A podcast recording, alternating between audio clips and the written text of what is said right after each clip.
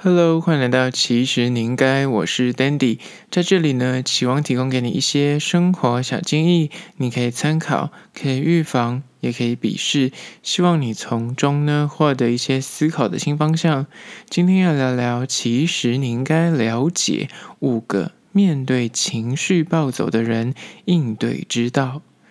今天要聊聊关于说遇到。D E Q 的人，你该要怎么样面对这个冲突呢？是否心很累？在生活中呢，每个人难免都会遇到一些磨难，或是一些不顺心的事情，就是烂事啊。随时接踵而来，的确会让人家就是心烦意乱。但是你要怎么选择面对他的态度，其实就是考验人品跟情商的一个测验。那有些人面对这种难题的时候，他可能就还是可以保持很优雅沉着，然后冷静面对。但另外一些人呢，就是遇到这种挫折的时候呢，他就暴怒，然后超级就是怪罪别人，或者卸责，总是把气。出在别人身上。那如果不幸今天遇到一个情绪容易暴走的人，你该要如何面对跟沟通呢？今天就要聊聊这件事情。好，那首先第一点，关于说面对情绪容易暴走的人，你的沟通应对之道一就是，对方如果暴走的话，请不要随之起舞，一定要冷静的看待才是正解。就是如果遇到那种情绪很容易失控的人，切记。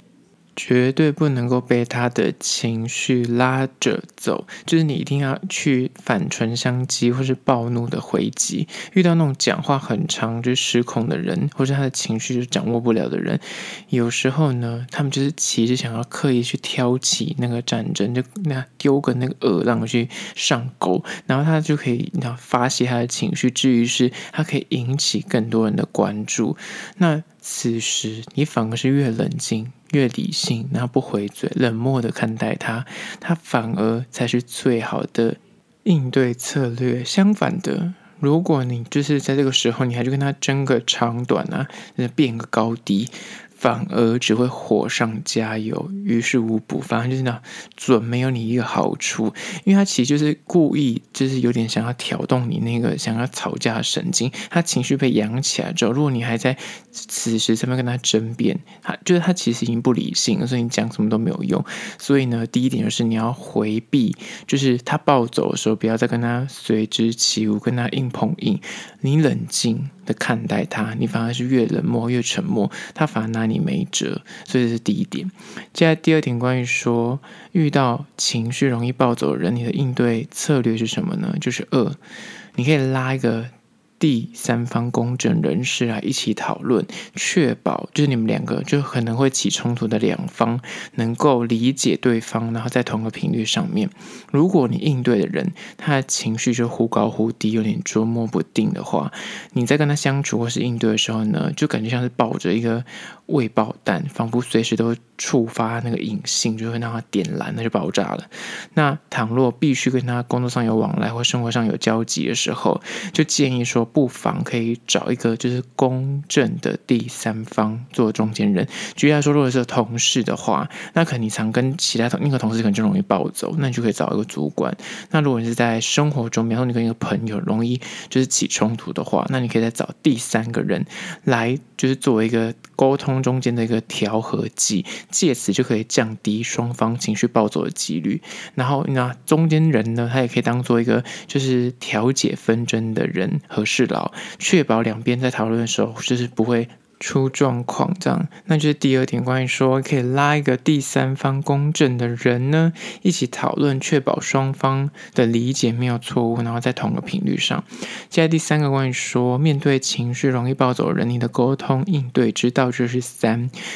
善用 email 信件或者文字的讯息往来作为沟通的记录。应对这些情绪比较容易起伏的人呢，除了刚刚所说的面对面沟通的话，有时候有些人就是不适合面对面沟通。你知道说，每次跟他面对面沟通一定没好事，但是你如果写信或者文字的沟通，可能因为文字上面可能就没有所谓的情绪，你看不到表情，那你感受不到他那种你知道要暴怒的气氛。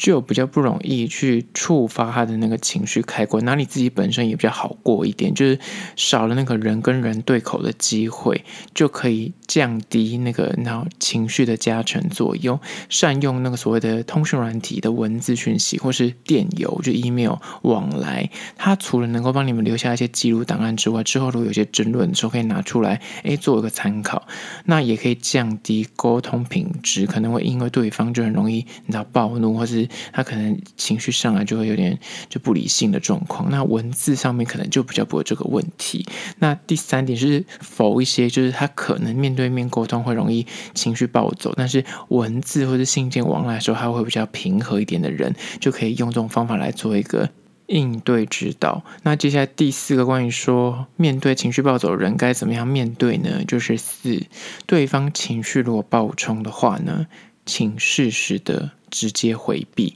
然后。冷静过后再去接触。如果你这个对口的人，他的情绪正在高点，就他可能正在气或正在暴怒的同时，就是不要在此时你还尝试想要解决问题，或尝试想说，哎，我想要再跟你沟通，我想要再跟你说一下那个，刚刚我不是那个意思。因为此刻他的理性已经被他的情绪给蒙蔽。这类的人呢，如果你想跟他进行一些有建设性的对话，就是不要选择这个时候再继续的跟他讲下去，就反而是要先。离开那个现场，然后让他能够稍微冷静，跟稍微诶平复一下他，他的情绪之后，再去跟他做沟通。因为如果你在那个火气上来的时候，硬要再跟他讲什么，他真的听不进去。与其就纠结在这个没有效率的沟通上面，你倒不如就是等，就是他安静一点，或者等他气消之后，然后等他感觉诶找个比较。风和日丽、